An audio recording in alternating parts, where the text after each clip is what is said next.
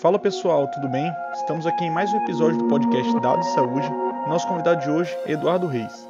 Ele que é médico pelo Unesp, com residência em radiologia pela Unicamp e neuroradiologia pelo Hospital Israelita Albert Einstein. Hoje é consultor em inteligência artificial e Big Data no Einstein e coordenador do curso de IA e Big Data na, da graduação em medicina também no Einstein.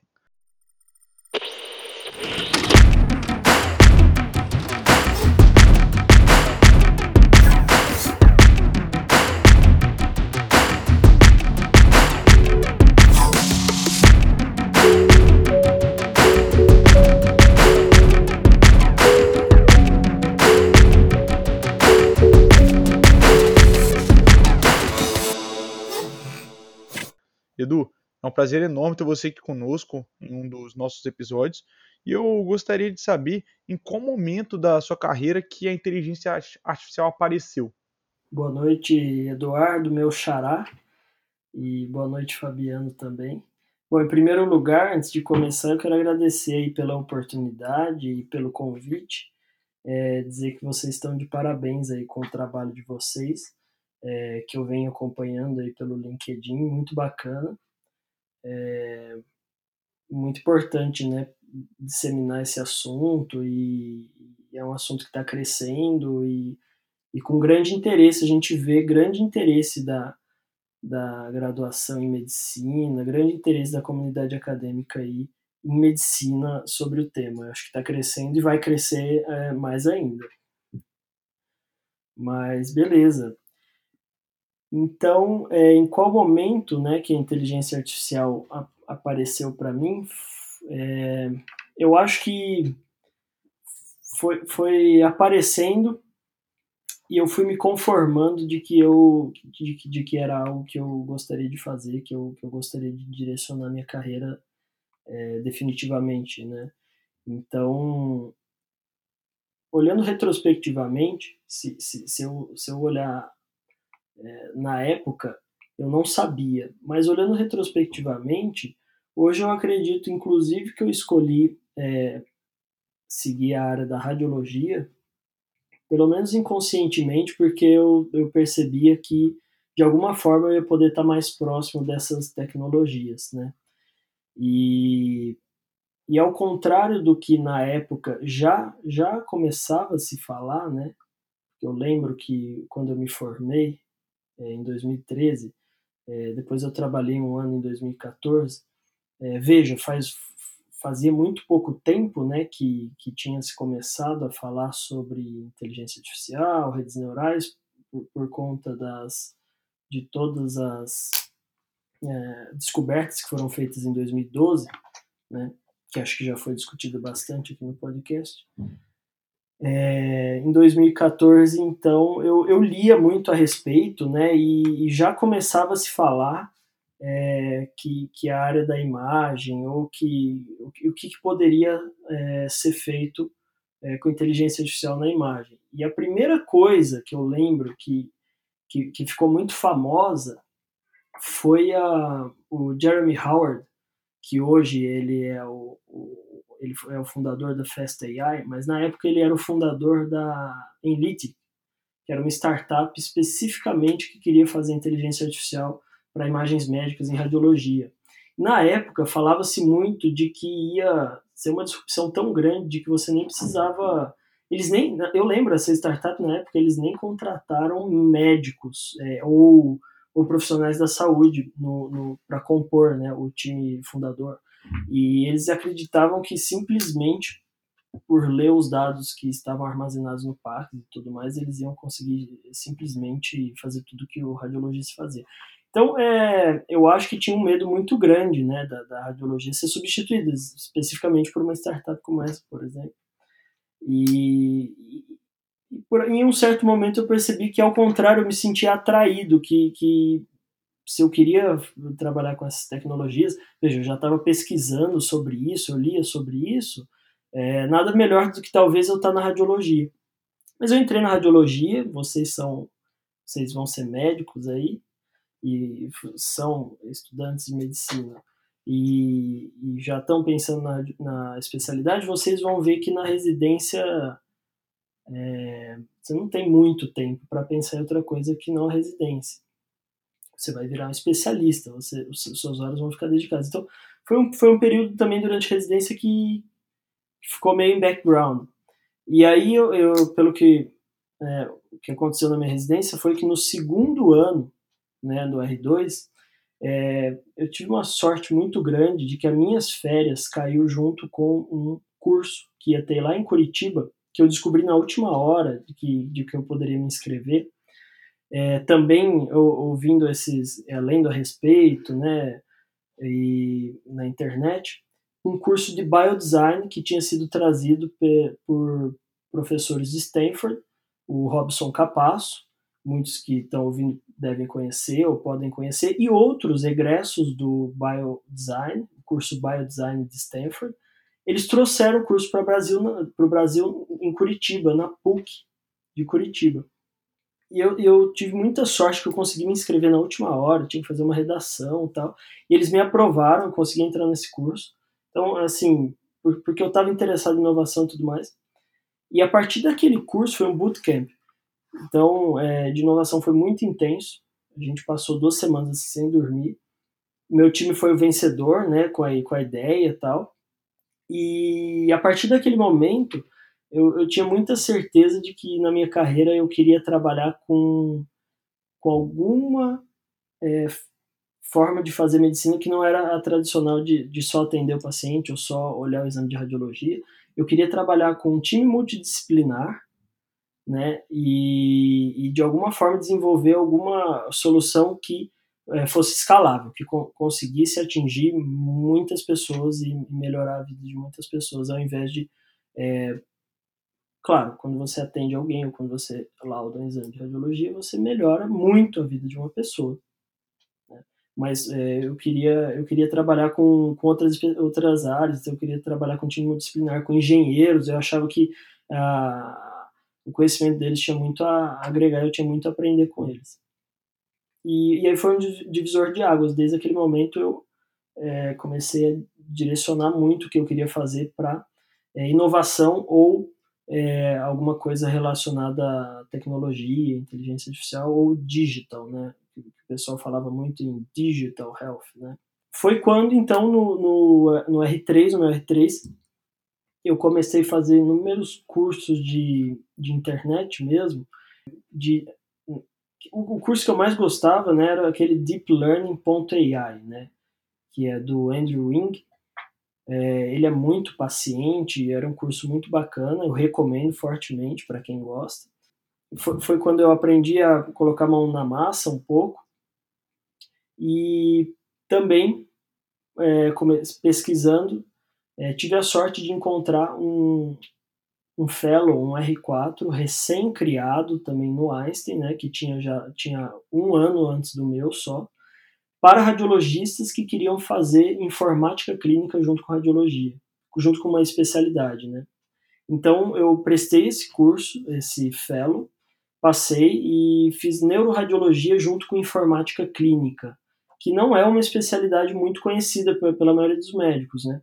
Então, além de neuroradiologista, eu sou informaticista clínico, que é exatamente, é, por incrível que pareça, né, precisa de um médico que traga visão clínica para os sistemas que estão instalados dentro de um hospital, como que você vai é, lidar com essas tecnologias dentro de um hospital, porque isso aí tem impacto no cuidado, na vida das pessoas que estão sendo cuidadas dentro do, do hospital. Após terminar esse curso, eu, eu por ser radiologista, tinha esse background desses cursos todos que eu tinha feito inteligência artificial, é, voltados para a imagem, que era meu, meu maior interesse, sempre foi meu maior interesse. E é, meu TCC na época também tinha sido com um, é, uma criação de um modelo de hemorragia intracraniana é, através de redes neurais, com os dados lá do Einstein. Então, é, eu, eu entrei na equipe do Big Data, né, é, tinha uma vaga de consultor de Analytics, que é, o, que é a minha, minha posição lá no departamento de Big Data. E, e desde então foi um departamento que está crescendo exponencialmente.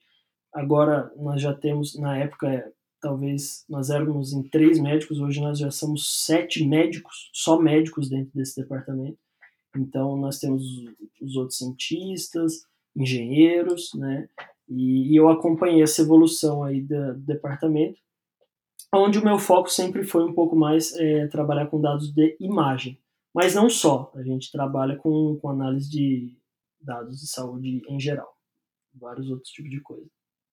Muito interessante essa trajetória, assim, uma coisa que a gente tem muita dúvida, principalmente por ainda ser estudante, né? Como que é, assim, o seu workflow, né, como IA e Big Data consulta, né, de consultan, consultor aí no Einstein, como que é o seu workflow aí?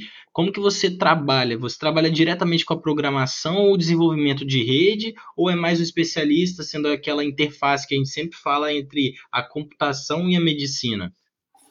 Legal. Bacana, eu vou até voltar um, um pouquinho que você comentou, né, que, que realmente a, trajetória que a gente faz é cheio de dúvidas mesmo, né? A gente não sabe exatamente onde que a gente vai chegar. E isso daí que eu vou falar vai responder também um pouco disso que você perguntou, né? Mas eu, eu, eu segui por um caminho que, que eu acreditava que era sempre importante é, eu ter a formação clínica né, muito forte antes de é, simplesmente mergulhar na gestão ou na análise ou, ou ser um, um, médico cientista de dados, vamos dizer assim. É, não estou dizendo que é, que é o único caminho ou que é o certo, nem, nem, nem que é certo nem errado, mas eu tinha essa preocupação, né? Então, é, eu, eu, quis fazer radiologia, eu quis fazer uma especialidade, depois eu quis fazer uma subespecialidade, né? E eu acho que hoje isso é muito importante para um médico que trabalha com essa nessa área, que trabalha, eu, eu me enxergo como um tradutor. Eu acho que você colocou isso bem né, na pergunta.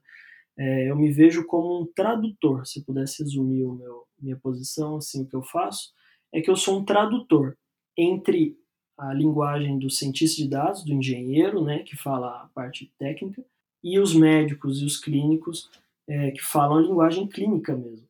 E sem essa interface, sem fazer essa tradução e eles conversarem, você não consegue desenvolver uma coisa que seja tenha valor, que gere um real impacto na melhora da, da, do cuidado da saúde.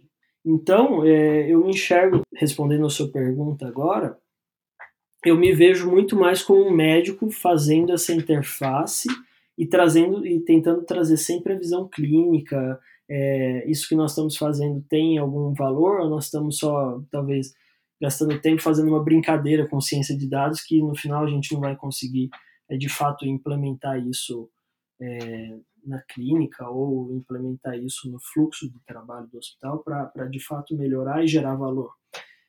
E isso é, é o que eu tento fazer, né? Mas uh, o dia a dia ele é muito variado, né? E em certos momentos em vários momentos, inúmeros momentos, eu me pego colocando a mão na massa, tentando fazer alguma coisa, prototipar alguma coisa que eu tenho ideia e eu mesmo vou lá e quero fazer. E você sabe como que é essa ansiedade. Às vezes você quer fazer, mas não tem ninguém que, que faça e você vai lá e faz do jeito que você consegue, né? Porque querendo ou não, por mais que a gente aprenda isso, a gente nunca vai fazer tão bem quanto um cientista de dados que tem toda a sua formação é, nessa área, né? Então, eu acho que o importante é sempre eu estar tá tentando me forçar a, a, trabalhar nessa interface entre a computação e a medicina e deixar realmente quem, quem sabe desenvolver é, os modelos, fazer todo, to, todo o trabalho certinho mesmo de desenvolvimento como um time, né? A gente trabalhar como um time para gerar alguma coisa com um resultado bom. Bem legal, Eduardo. É, isso é muito importante mesmo, porque é o que você falou, não tem como você se dedicar tanto a ser um, um, um excelente médico e ter o mesmo know-how de programação e da, de redes neurais, de, é, de alguém que se dedicou exclusivamente a isso na carreira. Então essa união é muito importante. E os frutos de, dessa união que vocês estão estão tendo aí no, no Einstein, como, como que são? Já existem modelos funcionando? É, já, já tem algum problema que vocês conseguem resolver ou pelo menos otimizar com o uso de inteligência artificial? Sim, tem sim. Inclusive, é, o que eu posso dizer é que esse ano, é, por conta do Covid, né? Então foi um ano muito atípico, né, é, para todos nós e, e uma mudança, né, da, da vida de todo mundo, uma, uma coisa tão impactante, né, pessoas morrendo e em um certo momento lá, quando todos vocês vão lembrar, né, no dia que começou o Covid, né, acho que todas as empresas, todos os lugares que, principalmente os que trabalhavam com saúde, pararam tudo que estava fazendo e se voltaram 100% para focar no Covid. Então, o que eu posso dizer é que, de alguma forma, né, esse ano, é, o Covid ele acabou acelerando né, algumas coisas que a, que a gente já estava trabalhando, mas que a gente teve ah, uma cobrança, uma urgência, né, de nos cobrar para colocar isso em prática. Então, vamos dizer assim, talvez o que a gente estava fazendo com, com um timeline mais longo, que a gente queria fazer com calma, né, e tudo mais, com a vinda do Covid, você imagina que, vou citar um exemplo aqui, que você não, tinha uma época que você não tinha testes para todo mundo, então, uma das coisas, um, um dos das equipes que nós formamos dentro do nosso time foi cuidar de desenvolver um modelo, e foi desenvolvido um modelo de inteligência artificial para predizer o diagnóstico de Covid a partir de, de exames laboratoriais. Então, assim você poderia triar, talvez, quem fosse, quem é, devesse seguir para fazer um exame laboratorial, um PCR, por exemplo. Então, e esse modelo ele funcionou. A, a partir de exames de sangue, né, exames laboratoriais, é, você conseguia predizer a chance de ter Covid. então, óbvio que, que esse modelo não foi um modelo que necessariamente ele, ele foi implementado na prática, porque ele requer, inclusive, requeria e requer, para ser implementado clinicamente, uma validação clínica e tudo mais. Mas outros outros trabalhos né, da nossa equipe, né, então diversos times focaram em diferentes frentes. É, você imagina também, tem um outro case que é, por exemplo, para UTIs, os pacientes, as UTIs estavam lotadas, né, muitos pacientes para serem cuidados na UTI, e o Einstein, além de ter a, a UTI do Einstein mesmo, né, o Einstein ele faz a gestão de dois hospitais públicos, que são o Vila Santa Catarina e o Hospital M. Né? Então, é, você imagina lá no, no Hospital Boimirim, a UTI lotado, né? muitos pacientes, e um dos desenvolvimentos que foram muito úteis, assim, a gente recebeu feedback muito bom dos, dos clínicos lá que cuidavam dos pacientes, é, dashboards em tempo real, que a gente apresentava os exames laboratoriais e a predição de deterioração renal do paciente. Então, os clínicos gostavam muito, porque ficava muito fácil de acompanhar através de um dashboard quais pacientes que eles tinham que, que tomar mais cuidado e olhar aí para a função renal. E também um modelo que foi desenvolvido para a COVID, uma outra equipe, também junto nesses hospitais, é, nessas UTIs públicas, para predição de deterioração clínica, né? Então, o paciente, qual a chance de do paciente que ia evoluir mal e qual o que ia evoluir melhor. A gente sabe que existiam alguns sinais é, clínicos mesmo, ou é, de imagem, por exemplo, que te ajudavam a predizer de forma clínica. Então, por exemplo, acometimento maior que 50% do parênquima pulmonar na tomografia. Porém, a gente utilizava inúmeros exames, né, desde exames laboratoriais até inputs clínicos que a gente conseguia extrair é, em tempo real da, da, do prontuário eletrônico, e esses modelos de inteligência artificial, eles prediziam, é, faziam a predição da deterioração do, do, do paciente, né. Mas é, isso daí que eu, que, eu, que eu tô falando é basicamente né, uh, falando em modelos de uso clínico, né? Mas a sua pergunta, eu acho que ela, que ela foi mais ampla, né? Não estava falando nada de Covid, né? A pergunta era assim, se já existem modelos é, funcionando mais. E, o, e uma coisa importante de, de deixar claro é que o, a inteligência artificial, as aplicações da inteligência artificial, né? A gente, a gente gosta de falar muito das clínicas, mas na verdade talvez o impacto maior, hoje principalmente, é do ponto de vista do uso da inteligência artificial para logística.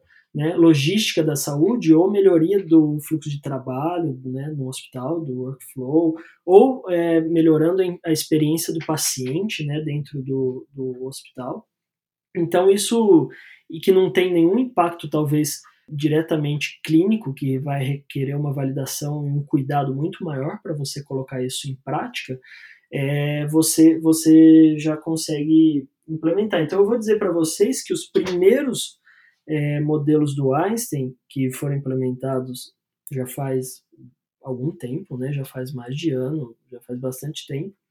O primeiro modelo que, que eu me lembro que foi o modelo de predição de internação, de predição de leitos hospitalares. Então ele, através de uma integração também com o prontuário eletrônico, ele faz e, e, esse modelo ele é, ele, ele é um case público, inclusive se você pesquisar é, na internet tem maiores detalhes sobre essa esse algoritmo aí que está implementado, tudo já foi publicado, tudo mais. Então ele faz a predição de leitos se há o maior risco de, de um paciente que entrou pelo PA necessitar de uma internação. E com isso a gente consegue é, se prontificar a preparar ou a encontrar né, um, um leito e deixar pronto para é, fazer o pronto encaminhamento desse paciente, ganhando tempo de, de, de, de cuidado mesmo do paciente e melhorando a segurança do, do paciente. E, e, esse é um, é um modelo, é um grande sucesso, é um modelo de grande sucesso, assim, lá que, que já foi implementado, inclusive existe é, uma central, assim, de monitoramento, vamos dizer assim, né, em que ficam lá uma equipe cuidando de de analisar essas evoluções e com os dashboards e tudo mais, é, não só utilizando esse modelo de predição de leis, mas outros, é, outros dados visualizados em dashboard que ajudam a controlar o fluxo dentro do hospital né, e, e otimizar o fluxo do paciente, melhorando a segurança, a segurança do paciente e também a experiência dele né, dentro do, do cuidado no hospital. E mais outros exemplos também, como otimização de escala médica, né, que já foi implementado também faz mais de ano, é, iniciando pela escala médica do pronto atendimento, e, e isso com, com, o potencial de evoluir para outras escalas médicas, então foi feito um, um modelo de otimização mesmo, mas é semelhante a um forecast, né, você tentar predizer qual que vai ser o volume de pacientes baseados em inúmeros é, dados, que pode ser desde, desde dados de meteorologia, como estação do ano e tudo mais. Né? E aí você pode predizer o volume que você vai precisar cuidar dentro de um pronto atendimento. E com isso você consegue otimizar melhor a, a sua escala é, de médicos para não, não ter nem falta de médico né, e uma espera muito grande por parte dos pacientes, e nem ao mesmo tempo você é, ter inúmeros médicos lá sem uma demanda para eles. E, e esses é, são exemplos assim de modelos que você vê, eles podem ser implementados, eles têm um impacto muito grande, né? Inclusive para melhorar o cuidado do paciente, eles trazem muito valor e eles não são é, eles não são modelos que são implementados para fazer predição de clínica do paciente, né? nem prognóstico, né? que a gente chama quando é você está avaliando o risco de alguma coisa, ou um score de risco, ou fazendo, tentando predizer uma deterioração do paciente, alguma coisa desse tipo. Ele também não é diagnóstico, né? que são modelos que você avalia algum dado, como por exemplo uma imagem, é, e faz um diagnóstico a partir daquele, daquela imagem e também não são modelos prescritivos, né? Que esses são os mais raros, né? Eu, eu não tenho nenhum caso assim de, de modelos prescritivos que, que são muito difíceis de, de serem desenvolvidos e validados mesmo. Mas na literatura já, já há descrição, né? Então, esse, já esses modelos, né, que eles vão ser implementados na clínica, eles requerem um cuidado muito grande, né? E o tempo de, de planejamento, o tempo de validação, o tempo de análise realmente se aquilo está trazendo é, um benefício para o paciente, acho que ninguém vai ser negligente de implementar um, um, modelo desse na prática clínica. E uma coisa muito importante aqui de falar para vocês que é exatamente esse o papel do médico, né? É o papel de resguardar que o benefício, do, benefício para a saúde do paciente está sendo sempre o, o, o, principal fator né, para ser levado em conta nessas decisões. Então, nenhum médico né, deveria é, se deixar levar, talvez, por uma por o uso de um algoritmo, o uso de um, um modelo de inteligência artificial que vá nunca vai ser soberano a decisão dele, né, sobre o cuidado ao paciente, né. Então, e, e daí a importância dele conhecer esses métodos, dele conhecer essa tecnologia, que vai ser sempre o médico que vai indicar o uso de algum desses algoritmos e, e ao indicar ele vai ter que saber interpretar o resultado para daí decidir se aquilo faz algum sentido ou se ainda a, a, análise dele, né, a análise clínica dele e a decisão clínica dele é, é, melhor do que o que ele analisou do algoritmo. Um outro algoritmo que, é, que a gente já usa no Einstein há muito tempo e, e ilustra muito bem isso que eu falei é o NeuroQuant.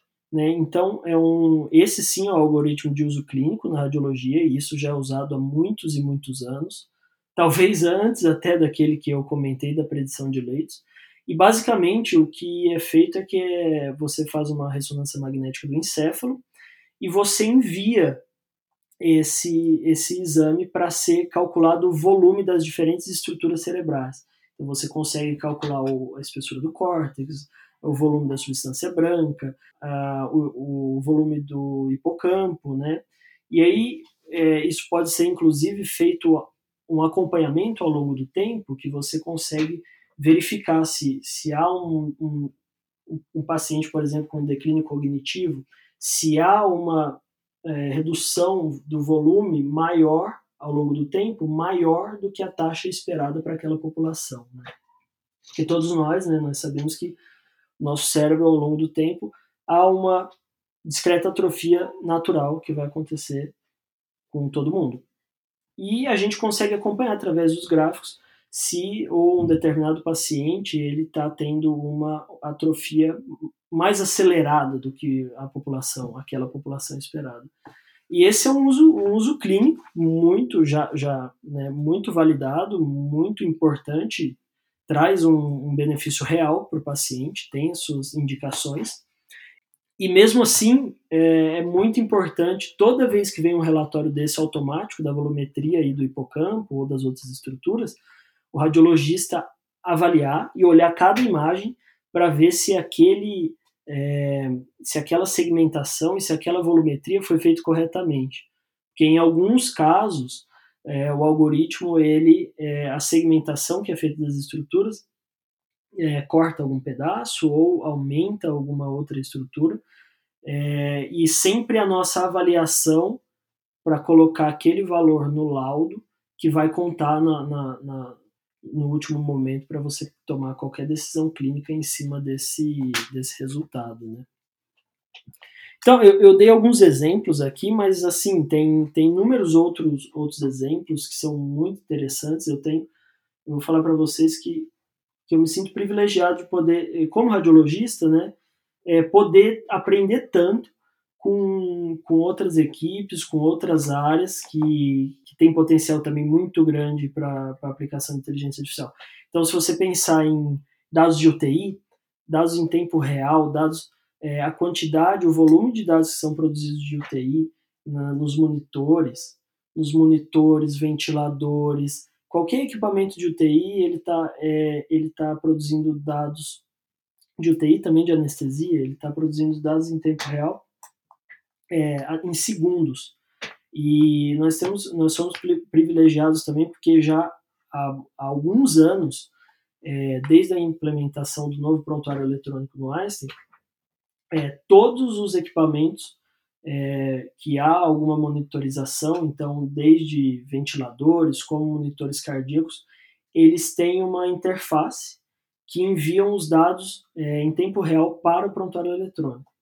E isso a gente consegue, dentro do nosso data lake lá do Big Data, a gente consegue, e, e obviamente vocês imaginam que esse dado ele não, ele não, ele, ele, é ele não é armazenado na sua frequência mínima no prontuário eletrônico, porque isso seria impossível, mas a gente consegue fazer um, um bypass, a gente consegue jogar para o nosso data lake e é, aí a gente armazena com uma frequência muito alta mesmo. Então, dados de UTI, se você é, imaginar todas as, as, curvas lá que você tem é, de você tem a frequência cardíaca, a frequência respiratória, você tem a saturação, você tem a, a, a curva do eletro, né? Então você consegue jogar isso em tempo real. Sexta-feira a gente estava lá na UTI, a gente fez o teste. É, em, em cinco segundos a gente conseguia fazer o nosso modelo que, que nós estamos desenvolvendo em cima desses, desses dados, tomar uma, uma decisão em cima dos dados que estavam sendo adquiridos naquele momento, né, em tempo real. E, e com isso você imagina que você fecha o, o, loop, né? você, você consegue fazer uma inferência em cima desses dados que estão sendo coletados imediatamente, e com isso você consegue gerar um alerta para a equipe, né, para a equipe de enfermagem, é, em cima desses dados. Então, potencial muito grande, e eu, como radiologista, né, um, é um grande aprendizado poder estar é, tá em contato com, com projetos como esse. E também, outra coisa que, que para mim também é muito rico, é, trabalhar com dados genéticos, né? Então, dados de genômica, é, a gente aprende muito com, com os médicos especialistas lá em genômica que, que realmente é, são, estão realmente na fronteira, assim, né, do, do conhecimento nessa área.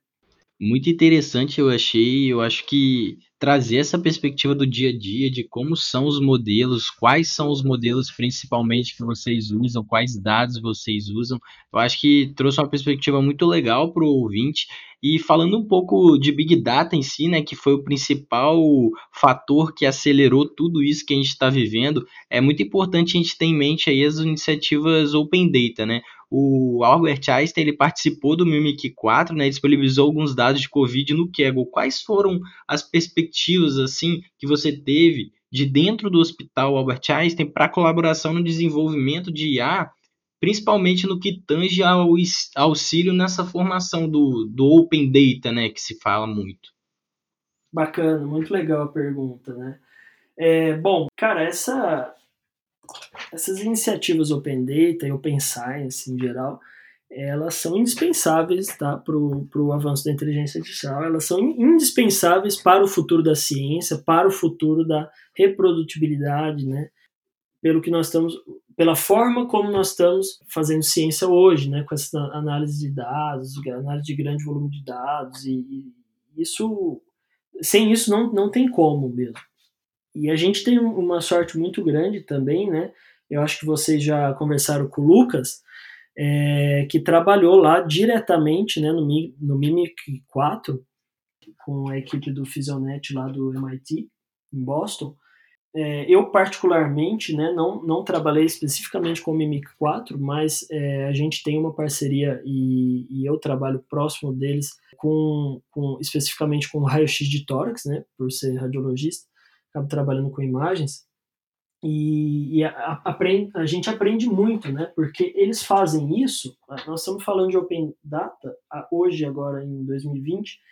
Eles fazem Open Data. Eles não falam de Open Data, eles fazem Open Data desde 2000, né? Sei lá, deve ser quando eles lançaram o Fisionet, o primeiro MIME, que é primeiros dados. Então eles fazem isso já há mais de 20 anos, há 20 anos eles, estão fazendo isso. E também, né, que eu, que eu não cheguei a comentar falando do Covid, mas também o Covid acabou acelerando inúmeras ações e rompendo um pouco o paradigma né, dentro da, da nossa instituição é, desse receio né, de compartilhamento de dados, porque nós estávamos, nós estávamos num momento de que a comunidade ela precisava do, do de fazer uso daquele dado para melhorar a saúde de todos nós e, e superar esse, aquele momento que a gente estava passando de Covid. Né? O Einstein ele foi o, o primeiro, aonde que a gente começou a ter os primeiros casos de Covid. Então, nas primeiras semanas, é, eu lembro, eu fiquei sentado em frente do computador, levantando os dados dos primeiros casos de Covid, exatamente para conseguir fazer essas análises e ver o que, que a gente conseguia ajudar é, de alguma forma do ponto de vista de análise de dados.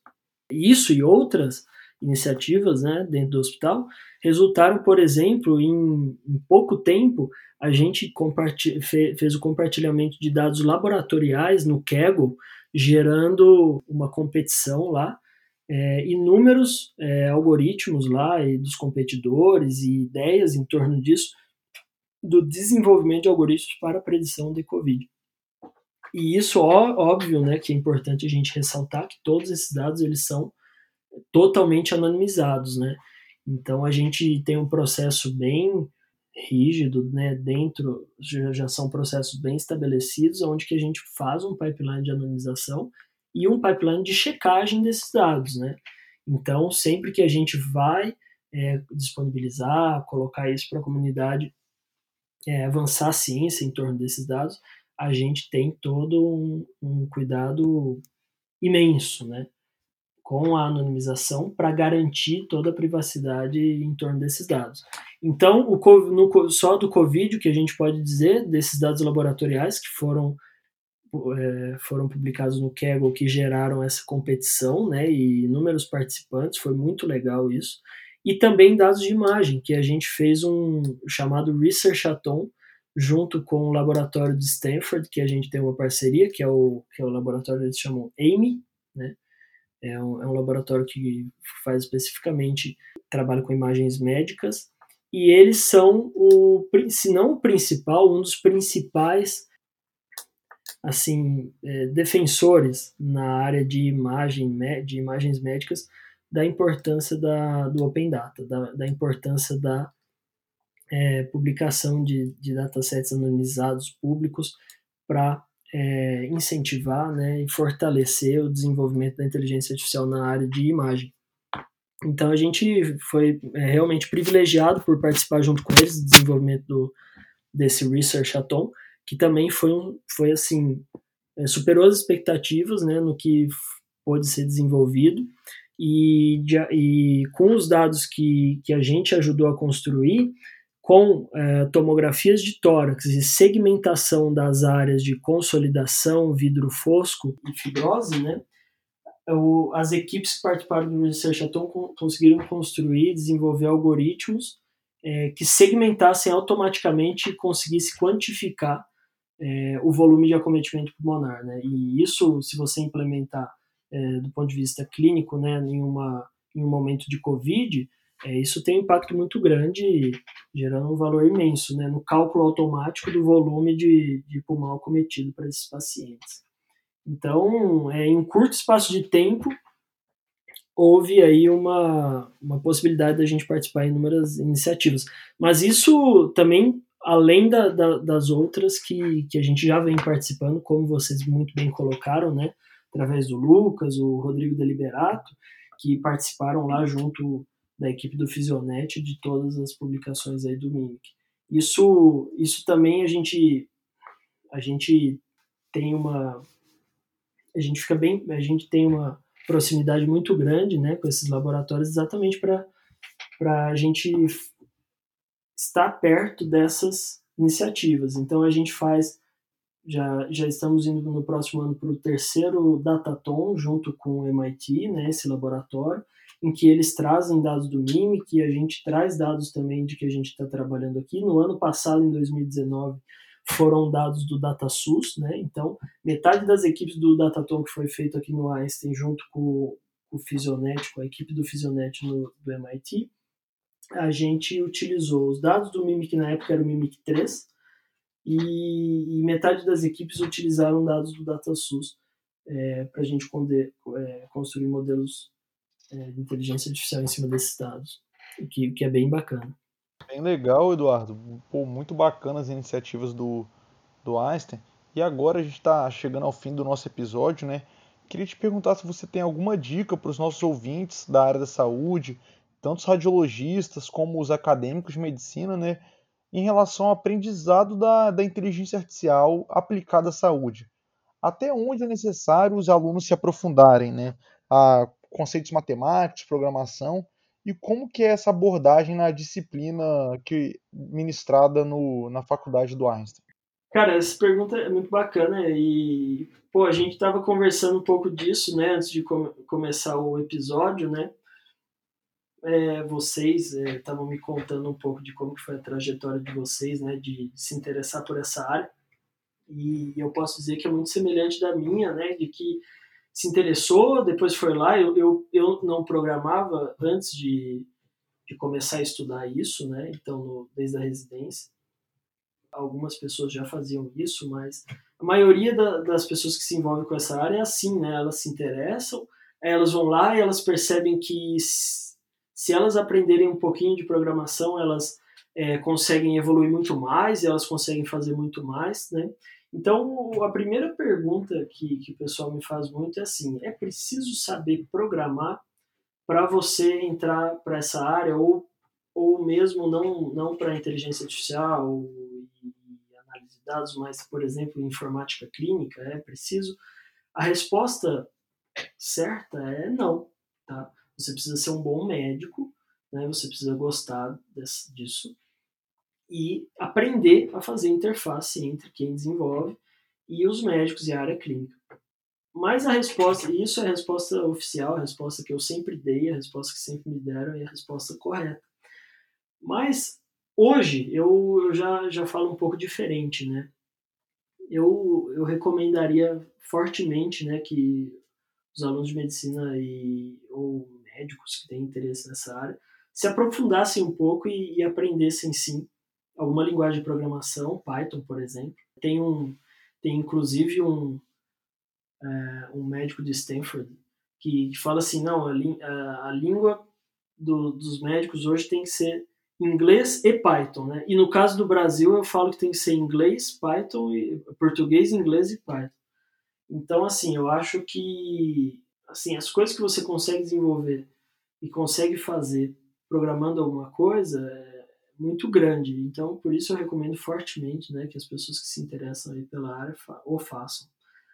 É, mas a gente, a gente tem o um curso, então, né, que vocês comentaram aí mesmo, a gente tem o curso optativo de inteligência artificial e big data para os alunos de medicina da graduação aqui do Einstein, e a abordagem, obviamente, não é ensiná-los a programar, é exatamente é, ensiná-los a ter uma visão crítica como médico de como você deve olhar, né, abordar, aprender a indicar e analisar esses algoritmos que, que estão sendo desenvolvidos, né?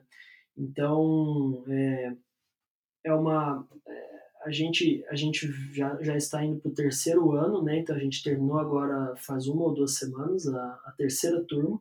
A gente começou lá em 2018 e ao longo desses anos a gente veio estruturando de uma forma, né, aprendendo também, melhorando esse curso de uma forma que é, trouxesse as coisas realmente mais importantes para os alunos.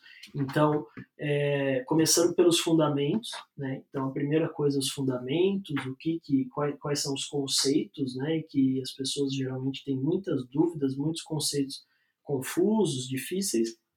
Depois a gente traz cases, né? Aplicados, né? Então, nas diferentes frentes, aquelas que eu falei para vocês. Então, desde é, predição de risco, inteligência artificial para diagnóstico, a gente traz imagem, a gente traz é, processamento de língua natural. E, e por último, né, finalizando, e que eu acho mais importante, é exatamente uma visão crítica da análise desses algoritmos. Então, quais, como você avalia, quais métricas você utiliza, é, como você aborda uma uma interpretação desses algoritmos e ver se ele está funcionando bem ou se você tem uma alta acurácia, por exemplo, mas é, isso, isso é um dado falso, é uma métrica falsa, uma métrica ruim para avaliar o desempenho daquele algoritmo, e uma visão crítica do ponto de vista ético também da aplicação desses algoritmos. Né? Então, é, a gente traz essa visão, que é muito mais uma visão crítica, médica, de como utilizar essas tecnologias. Assim como mesmo os médicos têm que aprender a indicar e interpretar uma tomografia, um exame qualquer, de imagem ou laboratorial. Né? É essa visão. Mas para quem se interessa, para quem gosta e para quem quer seguir na área, eu recomendo sim que, que aprenda Python ou alguma outra linguagem de programação. Bem legal, Eduardo. Bem bacana. Eu acho que uma visão que a gente compartilha também é essa, assim. A maioria dos médicos vão precisar entender a inteligência artificial como uma nova tecnologia, né? Assim como você solicita um exame dentro de um contexto clínico, você vai ter que usar um modelo dentro de um, dentro de um contexto, você vai ter que entender as probabilidades entregues pelo modelo, pré-teste, pós-teste, as prevalências das doenças. Então, é não, não lutar contra a tecnologia, né? E sim abraçá-la e deixar que fazer com que ela consiga impactar cada vez mais os pacientes de uma forma positiva. Queria te agradecer pela presença hoje aqui no nosso episódio, pela oportunidade.